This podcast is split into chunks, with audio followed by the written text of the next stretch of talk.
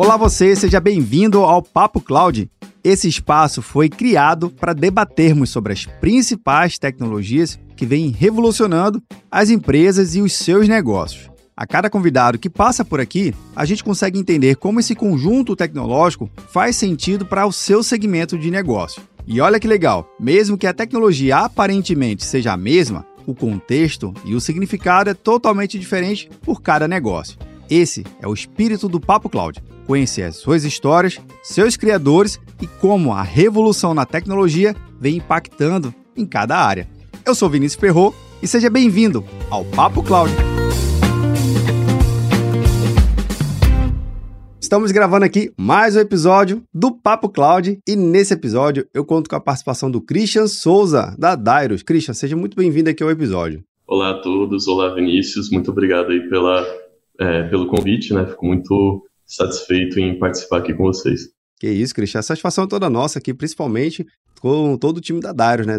esse time que, inclusive, já teve aqui. A gente já teve um episódio, a gente estava recordando aqui agora há pouco nos bastidores, lá no episódio, se eu não me engano, 127, com o Hélio. A gente falou lá sobre o futuro da cibersegurança, enfim, o bate-papo foi bem legal. Vou até deixar um link aqui na descrição para quem está vendo ou nos ouvindo, para depois acompanhar também o bate-papo lá com o Hélio. Mas, Christian, hoje o nosso bate-papo aqui é bem interessante, porque falar de segurança da informação nunca é demais, e eu acho que a gente sempre tem que estar tá abrindo espaço, porque é um tema que influencia diretamente a economia, as empresas, empresas, os negócios, enfim, todo mundo. Cibersegurança deixou de ser aquela pauta lá, meio que ovelha negra, há muitos anos, né? Principalmente nesses anos que a gente tem visto é, relatos de todo e qualquer tipo de empresa, de todos os tamanhos, todos os segmentos de negócio sendo atacados e, enfim, tendo prejuízos do negócio, e não somente prejuízos de negócio, mas prejuízos sociais também, que é algo importante. Mas, Christian, antes de a gente entrar na nossa pauta principal aqui, eu queria que você pudesse contar um pouquinho da sua trajetória de carreira até a Darius, por favor. Minha história em TI é, começa bem cedo comecei a estudar sobre o assunto ali com cerca de 11, 12 anos de idade. Caramba!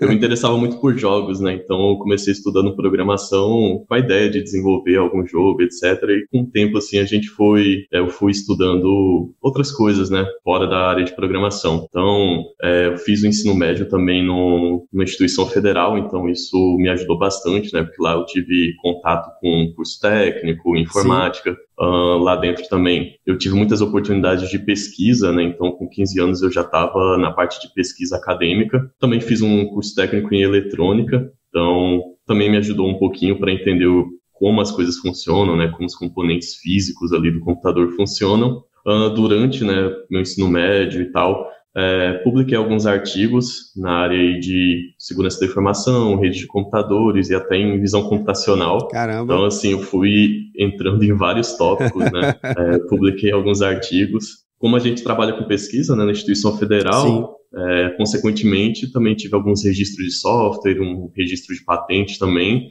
dos produtos que a gente foi desenvolvendo lá. Então, trabalhei com soluções ali para detecção de phishing, reconhecimento facial, reconhecimento de caracteres, né, que é o OCR. Sim. Então, eu fui registrando aí esses softwares lá com o pessoal.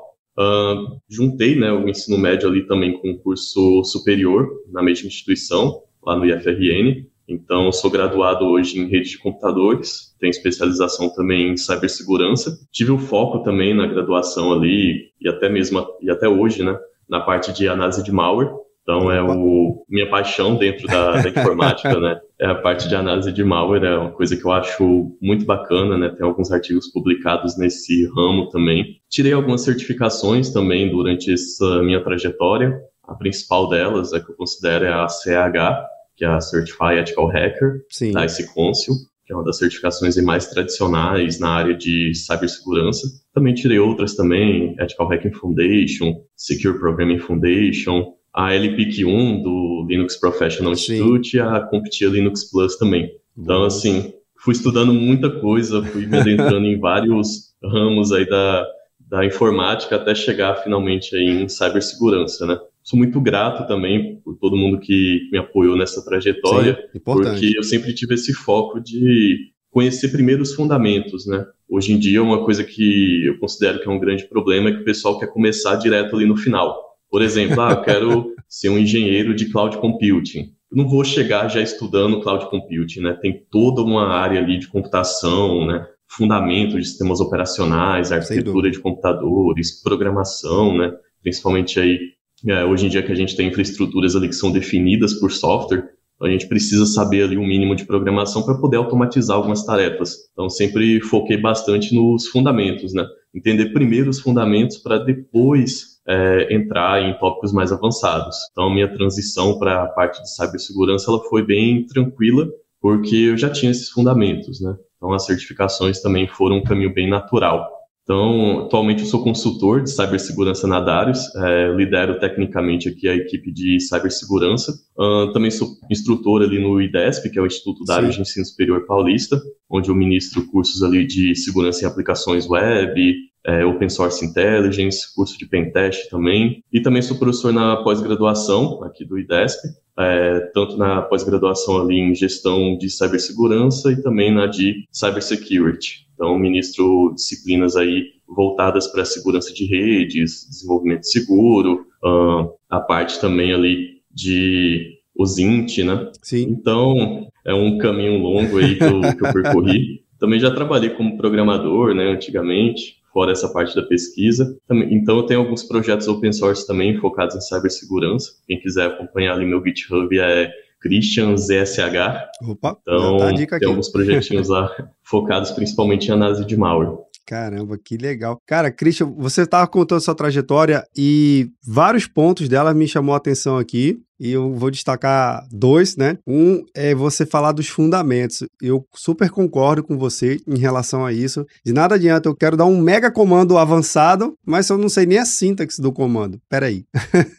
Vou pro básico, né? E o básico, eu acho que sempre fortalece, porque às vezes pela ansiedade de a gente querer ver logo o resultado tudo pronto, ver lá o efeito, a gente esquece de passar pelo, pelo básico, né? De, de novo, reviver o fundamento, consolida toda a estrutura mais avançada. E, obviamente, o outro ponto que você falou, às vezes o cara quer ser um, um, um arquiteto em cloud e tem até um meme que tá rolando na internet aí, eu acho que todo mundo já viu. Se não, vou, se não viu, eu vou até colocar na descrição aqui, que é um, um cara tentando subir vários lances de, de escada, e aí com a perna bem esticadona assim, e já querendo ir pular segurança, rede, sistemas operacionais, bem isso que você falou. E, de fato, Exatamente. perde um pouco, né, do contexto. Se você quer uma coisa mais avançada, legal, isso é importante. Mas se você não entende e, e, o, e não está bem consolidado o básico, vai faltar conhecimento lá na frente rapidinho, né? Exato. Então, assim, muita gente pergunta, né, ah, como começar a estudar é, análise de malware, como trabalhar com análise de malware, ou então como fazer o pentest. É, então, a gente precisa de conceitos como, por exemplo, ah, o que é uma chamada de sistema, né? Sim. Como que os registradores ali do processador se comportam, como que é feita a alocação de memória RAM ali no sistema operacional, né? Quais áreas da, da memória ali é, ficam localizados os dados do programa, como é organizado os arquivos binários, né? Como é a organização ali do ArcPE, que é Sim. do Windows, né? O Portable Executable, como é a organização do ELF, que é o do Linux. Sim. Então, muitas vezes o pessoal esquece de estudar os fundamentos, sendo que que é essencial. Então, eu sempre é, bato muito nessa tecla aí de que a gente precisa entender primeiro os fundamentos, né? Compre um livro de sistemas operacionais, de arquitetura de computadores, lá os famosos livros do Tanebal, né? Sim. Que você vai estar com uma boa base aí para estudar, né? É, a gente diz dois aqui que é fundamentais. Tannenbaum e Kurose não podem faltar dentro da sua é. estrutura, principalmente hoje trabalhando com redes de computadores, né? Porque se você não Exatamente. entende como é que como é que as coisas se propagam via rede, hum, você tá ainda tá, tá, tá travado na camada 1 ainda no modelo OSI, viu? ah, é, mas, é, mas é bem isso mesmo, viu, Christian? Mas, Christian, uma coisa que também é bem interessante é, devido à sua experiência, tanto acadêmica e profissional, fala um pouquinho como é que você tem visto justamente o comportamento do mercado nas empresas, já que você trabalha nessa área de consultoria, você vê que as empresas hoje elas estão pelo menos minimamente mais estruturada no tema de segurança, elas estão buscando alguma coisa já associada à segurança ou não? Você fala assim, puxa, Vinícius, a gente tem muita coisa legal, mas ainda tem muito, muita estrada para percorrer, porque as empresas estão fazendo isso que você está falando, né? Que é muito avançado, mas não está cuidando do básico, não está fechando o faro, não está cuidando do antivírus, enfim, ainda está pecando no básico. Como é que você tem visto na prática, assim? Dá para ter um panorama de como é, que, como é que a empresa tem se comportado? Como é que as empresas têm se comportado no mercado? Beleza, então, o que, que eu tenho percebido? É, antigamente, realmente era bem mais fácil da gente fazer invasões ali em determinadas aplicações, né? Causar algumas invasões ali interessantes em, algumas empresas, né? Hoje em dia esse cenário melhorou, tá, ainda está longe do ideal, mas deu uma melhorada significativa. Então a questão da cibersegurança está em evidência, né? E as empresas estão buscando cada vez mais esse tipo de profissional, justamente porque a gente vê notícias todos os dias de é. vazamento de dados, ransomwares. Então, o pessoal está bastante preocupado com isso. Ninguém quer ser vítima né, de um ataque. Sim. Além dos prejuízos financeiros, a gente ainda tem aquela questão ali de deixar a imagem da empresa manchada. Né? Então, o pessoal está buscando mais serviços aí de consultoria, é, principalmente focados em pentest. Então, eu tenho percebido que tem uma alta demanda relacionado a testes de intrusão, embora existam várias outras camadas ali de proteção. Sim. O teste de invasão, ele é só uma das etapas ali para a gente garantir a segurança da informação como um todo. Existem vários outros pilares ali que também devem ser bem sustentados para que uma organização possa ser considerada ali é, segura. Claro que não existe 100% de segurança, mas a gente tenta chegar ali num nível de risco aceitável no jargão de segurança. Então, sim, né, houve uma, um aumento aí na procura por profissionais de cibersegurança, projetos também de cibersegurança aqui na Dário estão decolando, né? Então a gente está com muita demanda, como eu falei, principalmente nessa par parte de testes de intrusão. Cara, legal. E uma coisa que você falou, que já que as empresas estão buscando é, fazer esses testes nos seus ambientes, né? Botar o famoso teste de estresse, né? Será que o que eu fiz está bom mesmo, minimamente está aceitável perante o mercado? Porque para cada segmento de negócio existem regras né, específicas sobre segurança. Por exemplo, setor bancário já tem uma diretriz bastante interessante a ser seguido, setor industrial também. Então, para cada, cada segmento de negócio já tem alguma coisa que minimamente ou tem uma certificação internacional, algum padrão para ser seguido. Mas é, você nesses testes você tem visto que tem muito que melhorar. Falei assim, cara, você pediu para fazer um teste aqui, mas logo na partida a gente já viu aqui que tem muita coisa para melhorar e você errou no básico. No resultado, na média, a gente está bem, as empresas estão bem, ou, cara, não, ainda tá pecando no básico. A gente tá nem. Dá o primeiro start aqui, o negócio já mostra que tem 50 brechas. então, depende muito da maturidade da empresa que contratou o Pentest, né? Maturidade em relação à cibersegurança uhum. uh, e também do tipo de aplicação. Então, por exemplo, geralmente empresas ali do setor bancário, se a gente pegar para fazer um pentest, geralmente se encontra pouca coisa, porque é uma galera que já tem uma maturidade alta, já passaram por testes de intrusão anteriores, Sim. então geralmente são aplicações, sistemas que estão com hardening, ou seja, com Sim. uma blindagem, uma fortificação ali muito boa. É, já empresas, principalmente empresas ali de porte médio, pequeno, que criaram a aplicação, subiram ali um WordPress, por exemplo, é, rápido, né, sem se preocupar muito com questões como desenvolvimento seguro. Geralmente nesse cenário a gente acaba encontrando mais brechas. Então, assim, muitas das aplicações que a gente pega para testar, por exemplo, a gente encontra muitos problemas relacionados a falhas de codificação. Hum. Então, desenvolvimento ali que foi feito de forma insegura.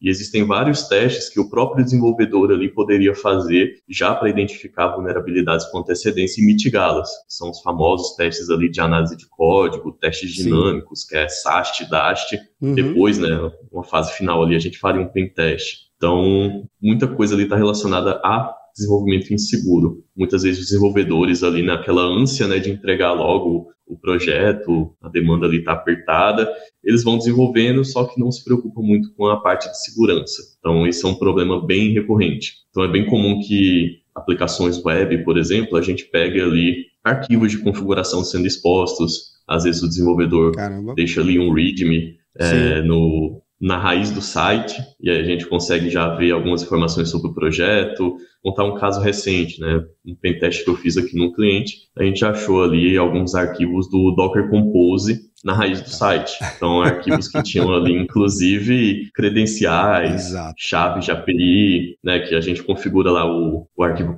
.yaml para exportar variáveis de ambiente, né? Sim. Tem ali credenciais, usuários, chaves de API. Então, às vezes, por um descuido ali do programador. exatamente. Isso, assim, é um dos casos mais leves. Ah, já teve casos também de que a gente achou o arquivo de backup ali na raiz do site, e aí, a partir desse arquivo de backup, a gente conseguiu acesso é, ao Azure do, do cliente, ao. SonarCube. Então, assim, é, imagine se fosse um atacante que tivesse descoberto isso antes da gente fazer um pentest, né? A empresa teria, poderia ter um prejuízo muito alto. Sem dúvida, sem dúvida. Christian, É, isso que você falou é, é, a pura realidade. É, é de fato a vida como ela é, né? A gente está aqui justamente é, contando esses casos, né? Você trazendo esses casos para a gente refletir, é, justamente para dizer, cara, não é o fim do mundo também, né?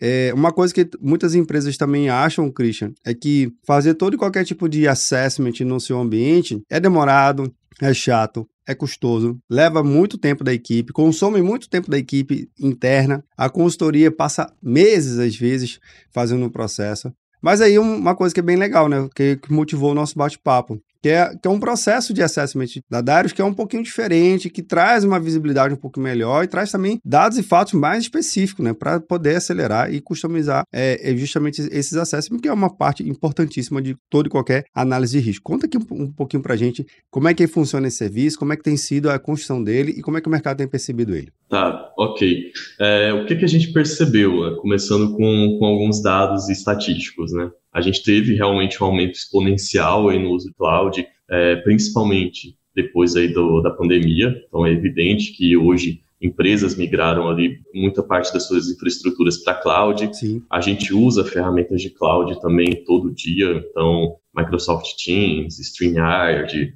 o próprio Google, né, a suíte ali da Google, a gente usa cloud todos os dias. Né? As empresas também têm suas infraestruturas ali em AWS, Azure, Google Cloud, Oracle Cloud. Então, esse aumento na utilização de cloud também foi acompanhado ali por um aumento em cyberameaças direcionadas a esses serviços. Então, ataques ali de ransomware focados na, em serviços de cloud, alguns ataques foram desenvolvidos também ali para comprometer hypervisors, né, também. Sim. Um dado estatístico, por exemplo, o Cyber Risk Index, que é um relatório publicado ali anualmente, na versão de 2021, é, empresas ali de todo o mundo atribuíram um risco ali de cerca de 9,87 de 10 é, para cloud.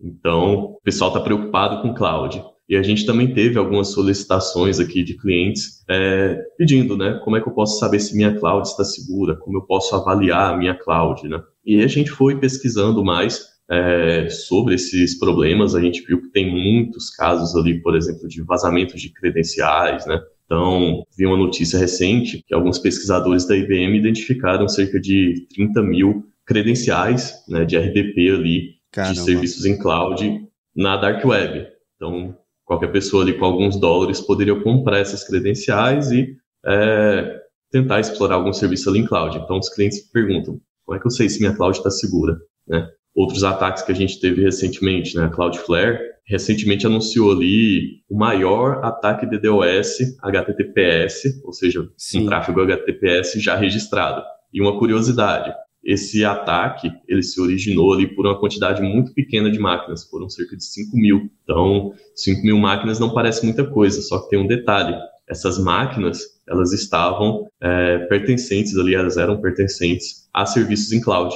Então, é. quando a Cloudflare for ver lá os IPs, tava lá Azure, é, AWS, IPs pertencentes, né, Microsoft, Amazon. E aí essa botnet, ela tava ela se originou ali de dispositivos em cloud, máquinas virtuais ali, bem poderosas, né, servidores bem poderosos que foram comprometidos e usados ali para amplificar os ataques de DDoS. Então, cada notícia dessa a gente percebe que o pessoal fica mais e mais preocupado, né? E se meu é para ficar de cabelo em pé aqui. Não é, não é meu caso aqui, mas já é para ficar arrepiado, porque essa quantidade de brechas e esses dados mostra que não, assim, não necessariamente você pode estar num bom provedor que tem, segue todas as boas seguranças, mas também você tem que fazer o seu dever de casa, né? Exato. É, embora a cloud ela seja segura, então se você perguntar, ah, o AWS é seguro, o Azure é seguro, são ambientes extremamente seguros. São ambientes ali que têm o isolamento entre máquinas, é, só que as configurações desse ambiente, elas ficam a cargo ali de quem contratou. Sim. Então, eu, como contratante do serviço, que vou ficar encarregado ali de fazer o controle de acesso, habilitar multifactor authentication, exigir que os usuários troquem as senhas periodicamente.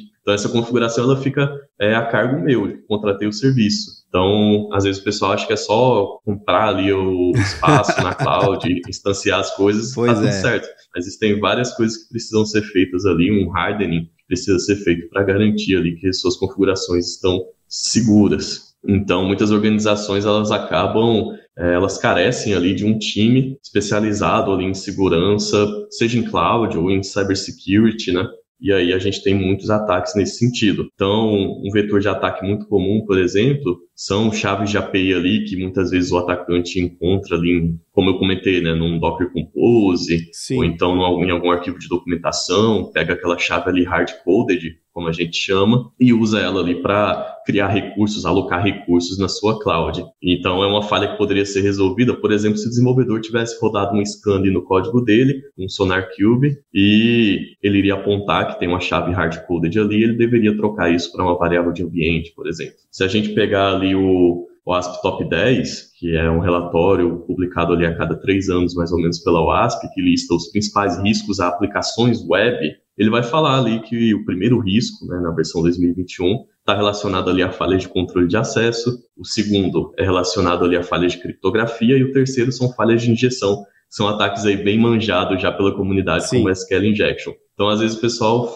é, a cloud ela até pode estar segura, mas por uma falha na aplicação, um, uma falta de controle de acesso, ou uma credencial ali que foi exposta, ou um injection, acaba dando acesso ao atacante ali à sua instância que está na cloud. E aí ele pode usar isso para amplificar ataques de negação de serviço, fazer spam, Sim. distribuir malware, etc. Caramba, é, são várias coisas para ser, serem analisadas, viu? Nos ajude aqui.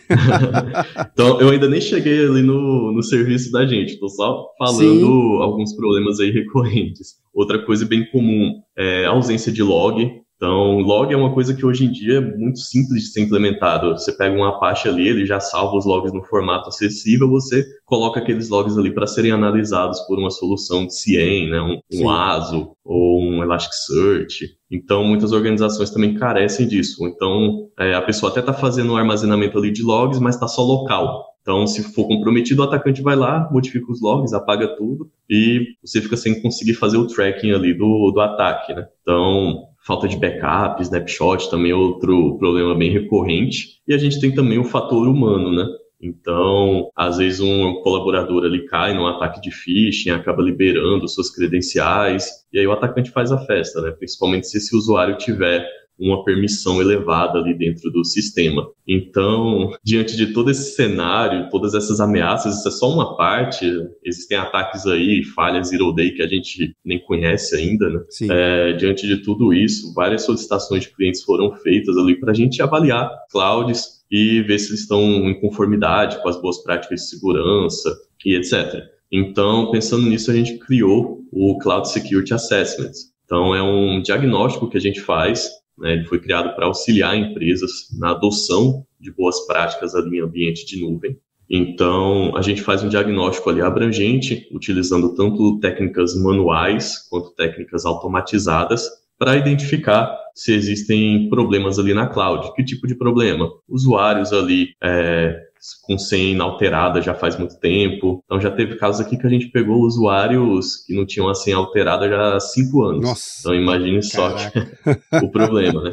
Então, além da senha não estar tá alterada há cinco anos, ele não tinha multifactor authentication também. Hum. Aí é um é difícil. Tem é. casos assim que a gente pega em cloud que é, são más práticas muito grandes sendo feitas ali. Então a gente faz esse, esse diagnóstico para identificar ali más práticas, não conformidades, ameaças né, ao ambiente no geral. E após essas análises feitas ali por um time é, técnico, a gente gera um relatório com os pareceres ali do que foi identificado, as ameaças encontradas. Nesse relatório ali a gente descreve o passo a passo que foi feito e também enviado ali para o cliente um plano de correção para que ele consiga mitigar essas ameaças. Então, é um diagnóstico bem abrangente e a gente segue ali as melhores práticas do mercado, práticas ali conhecidas, estabelecidas ali, por exemplo, pela Cloud Security Alliance, que é uma organização aí muito importante, é, que estabelece ali diretrizes para a segurança em cloud, a ISO 27017. Então, a necessidade de segurança em cloud, ela é tão grande que foi criada ali uma norma específica para a segurança nesses ambientes, que é a ISO 27017. Exato. Além da ISO 27001, que é Sim. é básica, né, para quem trabalha com segurança. Todo mundo tem que saber. E a gente também segue ali práticas como o Cyber Security Framework, que é do NIST, estabelece boas práticas ali de segurança como um todo também para a organização. Então, é um serviço bem abrangente, é, que tem esses dois entregáveis, né? Então, tanto o relatório quanto um plano de correção, e a gente faz também uma apresentação executiva ali para ter uma visão mais é, de gestão, né, para os executivos da empresa. mais palatar. Exato.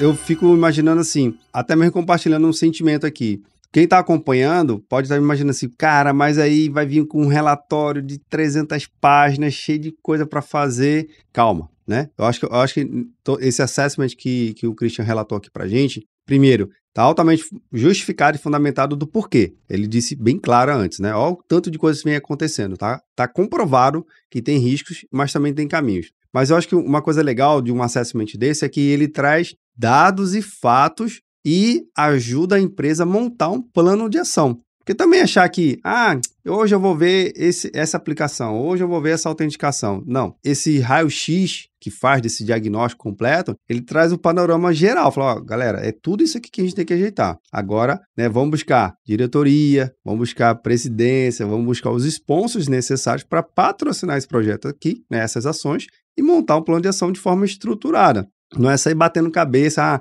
vamos implementar tudo de uma vez só, que humanamente, assim, a gente sabe que não dá, né? Implementar tudo de uma vez, todas as recomendações. E às vezes tem que passar por uma análise, ver se tem orçamento, que às vezes tem que trocar tecnologia ou adquirir novas tecnologias. Então, assim, é, Christian, é importante que a gente faça essa análise com cuidado para depois sim seguir as recomendações e, e, tocar em frente a recomendação. Seria isso? Isso, exatamente. E no caso da gente, como a gente é uma consultoria especializada, tanto no relatório quanto no plano de correção, a gente já evidencia ali é, quais são as ameaças que têm severidade crítica, alta, média, então você pode priorizar. Eu vou corrigir primeiro é, as ameaças que são críticas, depois as que são altas, depois as que são de nível médio, por fim ali as ameaças de nível baixo. Então, a consultoria ela já faz essa priorização ali das atividades para o cliente uh, e é só ele analisar com calma ali e aplicar ali as correções. No caso de cloud, como normalmente a gente trabalha ali com ambientes muito gráficos, né, a gente tem os painéis ali do AWS, do Azure, é relativamente rápido da gente fazer essas implantações das contramedidas que a Darius vai sugerir. Quando é normalmente um pentest mais tradicional, que o pessoal fica com esse receio, né? Ah, muita atividade para fazer, eu vou ter que entrar ali na máquina, vou ter que alterar arquivo de configuração, reiniciar serviço. Às vezes, se for uma aplicação web, eu vou ter que parar a aplicação, testar tudo de novo no ambiente de homologação para depois subir. Então, geralmente, quando é um pentest tradicional, o pessoal fica um pouco mais travado. Mas como a gente está falando de cloud, a gente tem ali interfaces muito amigáveis, e que é muito simples da gente implementar ali medidas de segurança se a gente souber como, fa é, como fazer isso, né?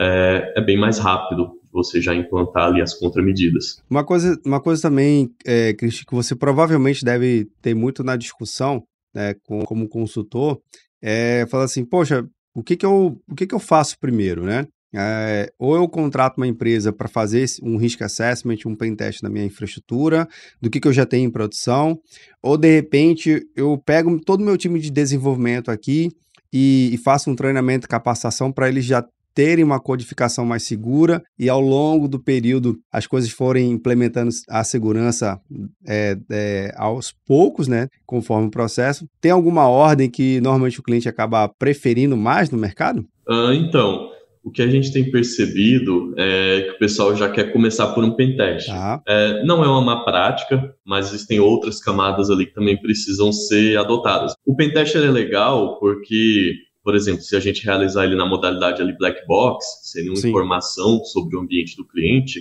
é, o cliente ele vai ter um relatório ali com a visão de um atacante. Então, ah, é, tô, não conheço nada sobre essa empresa sou um atacante, não conheço nada sobre essa empresa, o que, até onde eu poderia chegar? Então, o Pentest Black Box ele é interessante por conta disso. Tá. Ele vai dar uma visão ali para a empresa é, de que eu, Christian, se fosse um atacante, iria chegar até tal lo local, né? Ali na aplicação, no sistema deles, na rede, seja qual for ali o, o escopo do pentest. Mas existem medidas ali que a gente vai adotando, né, antes mesmo do pentest. Então, se a gente pegar alguns guias, como o SDL da Microsoft, o SDL é o Secure Development Lifecycle. Sim. Então, ele é um guia específico ali para desenvolvimento. Então, eu costumo sempre falar que se a gente tem desenvolvedores que conhecem de segurança, a gente evita muitas vulnerabilidades ali em ambiente de produção. Por que, que a gente está falando tanto assim de aplicações web, né? Porque muitas vezes elas são o vetor de ataque ali para que o atacante ganhe acesso ali à sua instância em cloud. Então, o SDL, ele é um guia aí que já, já tem um tempo, mas ele é bem resiliente até hoje, né? São práticas ali agnósticas de tecnologia. E a, o primeiro ponto que ele estabelece é que a gente precisa fornecer treinamentos de segurança para desenvolvedores. Então perceba só, um guia da Microsoft ali, é, que é usado como base ali para desenvolvimento de vários produtos, por exemplo, pela Adobe, pela Cisco, Sim. são empresas parceiras ali que seus produtos já são integrados com esse framework. Então não é nenhum código nem nada, é só um documento que estabelece boas práticas. E a primeira delas é justamente você fornecer treinamento para desenvolvedores sobre segurança. Então, se a gente tem um desenvolvedor que conhece esses riscos, essas ameaças e sabe como mitigá-las, a gente evita muito, muita dor de cabeça ali em ambiente de produção. E esse guia também estabelece várias outras práticas, como, por exemplo, gerenciar o uso do risco de componentes de terceiros. Então, às vezes, nosso, codificador, é, nosso programador ele codificou bem, a aplicação está segura. Mas tem um componentezinho ali, uma biblioteca, uma dependência que ele está usando que tem alguma vulnerabilidade conhecida e ela pode ser usada ali como um vetor de ataque. E aí, além disso, o SDL também estabelece Sim. práticas ali de testes estáticos no código, testes dinâmicos, ou seja, com a aplicação em execução ali no ambiente controlado, que é uma espécie de análise de vulnerabilidades, e também o pentest. Então, existem várias etapas a ser seguidas para que a gente tenha segurança ali nas aplicações como um todo. Fora isso, a gente tem também práticas de mercado como as estabelecidas ali pelo NIST, no Cyber Security Framework, onde a gente vai identificar os ativos que a gente quer proteger, vai estabelecer essas medidas de proteção. Se essas medidas falharem, a gente precisa se recuperar do incidente, precisa tratar, né? Então, existem práticas aí que precisam ser adotadas é, pelas organizações como um todo antes mesmo de, de se fazer um pentest, né? Claro que você pode fazer essas duas coisas ao mesmo tempo, né? É, mas muitas vezes a consultoria ela é interessante porque ela vai te orientar. Ah, quais são as dores que você tem atualmente? Como a gente pode resolver isso? Então, geralmente contar com o pessoal que já tem expertise nesse assunto é interessante, né? Para você saber o que vai priorizar. Ah, vou priorizar o desenvolvimento seguro ou o hardening ali dos serviços. Então, existem é, essas questões. Mas existem algumas boas práticas gerais que podem ser seguidas, como, por exemplo, ter uma boa política ali para gestão de patches. Opa, então, importante. sempre aplicar atualizações, ficar monitorando ali o seu ambiente, suas bibliotecas, dependências por vulnerabilidades conhecidas. Então, hoje em dia, a gente tem ferramentas aí como o Dependency Check da WASP, que já fazem isso para a gente automaticamente. A gente roda ele ali, ele verifica se existem vulnerabilidades conhecidas para algum software, alguma dependência que a gente está utilizando. Então, monitorar de forma inteligente seu ambiente também é interessante. É, então, ter uma ferramenta ali que consiga capturar logs e fazer correlações ali, gerar alertas em tempo real. Ah, detectei um ataque aqui de DDoS, já manda um e-mail. Hoje em dia a gente tem até uns botzinhos ali no Telegram, no Sim. Slack, né, que já notificam ali o, o, administrador da rede, ele já pode adotar uma contramedida ali rapidamente. Caramba. Então, são algumas boas práticas interessantes. Christian, você está passando aqui várias dicas, assim, incríveis, principalmente tirando dúvida de que realmente o mercado acaba pedindo, né? O que fazer, em que ordem fazer, como fazer, por que não fazer e o melhor de tudo, por que fazer, né? Então, fica aqui minha dica de Exato. quem está acompanhando esse episódio. está com alguma dificuldade de defender um projeto de segurança? Tá aí, ó. Pega todos, todas as dicas do Christian, coloca lá, apresenta lá para o seu diretor ou pede para ele ouvir aqui o episódio, que está muito mais do que embasado. Eu, particularmente, eu gosto bastante da abordagem do niche. Sem dúvida. Então, ah, eu quero começar a proteger meu ambiente, seja em cloud ou minha infraestrutura física, é, o prédio da minha empresa. Cara, o NIST, o Cyber Security Framework, ele estabelece ali uma série de boas práticas. Então, é, se vocês entrarem aí no, no site do NIST, lá tem um XLS, uma planilha mesmo, que você vai ver ali todas as funções do NIST, vai. as categorias, subcategorias, exato. E ele dá até referências. Olha, se você quer saber como fazer um inventário de ativos, consulte tal parágrafo ali da ISO 27001 ou então consulte tal special publication do niche. Então, assim, já é um guia que está pronto ali para segurança de infraestruturas, seja em cloud ou físicas como um todo, né? Então, a gente pode se, se guiar é, por essas boas práticas de mercado. Se a gente for pegar ali aplicações web, Sim. falo bastante de aplicações web porque é um dos tipos de pentest que a gente mais pega aqui. primeiro tá web, sem dúvidas, né? Depois ali vem infraestrutura, são os tipos de pentest mais requisitados pela gente. Hoje em dia, é, o pessoal está pedindo bastante também pentest em Android. Então, pentest em aplicações Android, porque são vetores ali de ataque também. Sim. E a gente pega bastante coisa Sem em aplicação Android, porque o desenvolvedor às vezes acha que o código ali está seguro, porque não é transparente para o usuário, mas um usuário que tem um conhecimento técnico, ele pode ir lá no ADB, no debugger do Android, converter aquela aplicação ali por APK de volta e fazer uma engenharia reversa. Então, Caramba. Então aqui tem testes desse tipo, por exemplo, eu já peguei credencial ali no código, chave de API, são as primeiras coisas que eu faço, né? Depois que eu faço engenharia reversa ali no Java, já dou um Ctrl F pesquiso ali password, senha, etc. Mas é, como a gente pode se proteger dessas ameaças também, seja web, Android, a OASP, né, que, que é uma organização sem fins lucrativos, como eu já comentei, ela tem um top 10, Sim. que lista ali as principais ameaças a aplicações web. É, esse é o documento mais conhecido dela. Mas ela também tem outros documentos, como o top 10 para aplicações mobile. Então, como eu posso proteger minha aplicação mobile? Então, ah, minha aplicação está se comunicando com a AWS. Não vou deixar uma chave hard-coded ali, né? Então, ele estabelece, esse guia da WASP, né, para mobile, também estabelece boas práticas de proteção para esse tipo de aplicação. A gente tem também um, uma checklist é, que a WASP define para testes em aplicações web. Então, lá já tem mais de 80 testes que precisam ser feitos ali para a gente garantir que nossas aplicações web estão seguras. Então, a gente pode se guiar por essas práticas, é simples, está é, tá acessível, tem um formato ali bem agradável de checklist mesmo. O pessoal já converteu isso para XLS, então você pode ir acompanhando todo o progresso que sua equipe de infraestrutura, de desenvolvimento está fazendo. Então, assim, hoje em dia a gente não tem desculpa para não se preocupar com segurança. Né? É, desculpa zero, viu, galera? Quem está acompanhando aí, ó, dicas de ouro aqui nesse processo. Christian, uma última pergunta que eu faço aqui meus convidados, que busca entender no campo das ideias. Pode puxar para o lado técnico, pode puxar para o lado de onde você achar mais interessante. Então vamos bora lá. Para o, para o Christian, o que, que é a tal da computação em nuvem? Bom, é, tem uma frase que eu gosto bastante, você já deve ter ouvido falar também, acho que outros convidados já falaram também. É, eu acho que essa frase é interessante porque ela mostra para qualquer pessoa leiga no assunto é, o que, que é cloud cloud é, vista ainda por muitas pessoas como um negócio bem místico e tal, uma tecnologia ali um pouco obscura, né? Mas cloud, como chegando nessa frase mesmo, né? É simplesmente o computador de outra pessoa. Então, um computador ali é, de uma empresa que você vai alugar os recursos, vai pagar, né, para usufruir daqueles recursos é, conforme a sua demanda. Então, sucintamente, é, cloud é isso para mim, né?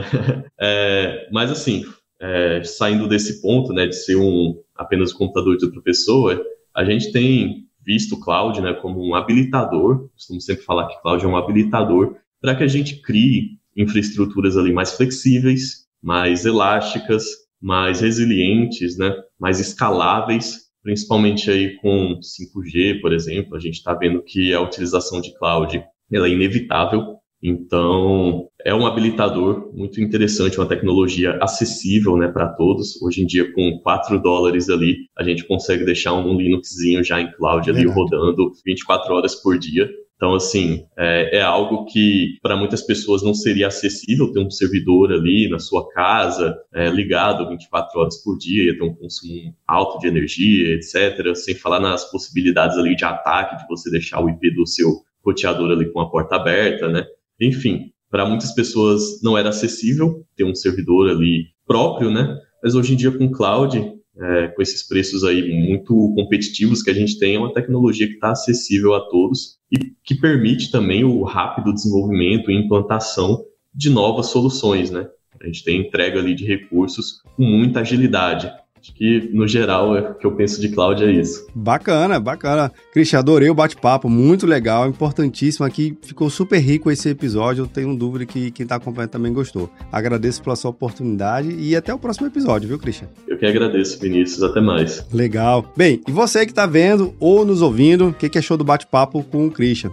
Lembrando que esse bate-papo nunca termina por aqui, né? A gente continua discutindo lá no nosso grupo do Papo Cloud Makers. Link na descrição para facilitar a sua experiência. E se você chegou até aqui, deixe um comentário e compartilhe também esse episódio. Outra pessoa pode gostar, certo? Obrigado pela sua participação e audiência. E aí, tá na nuvem?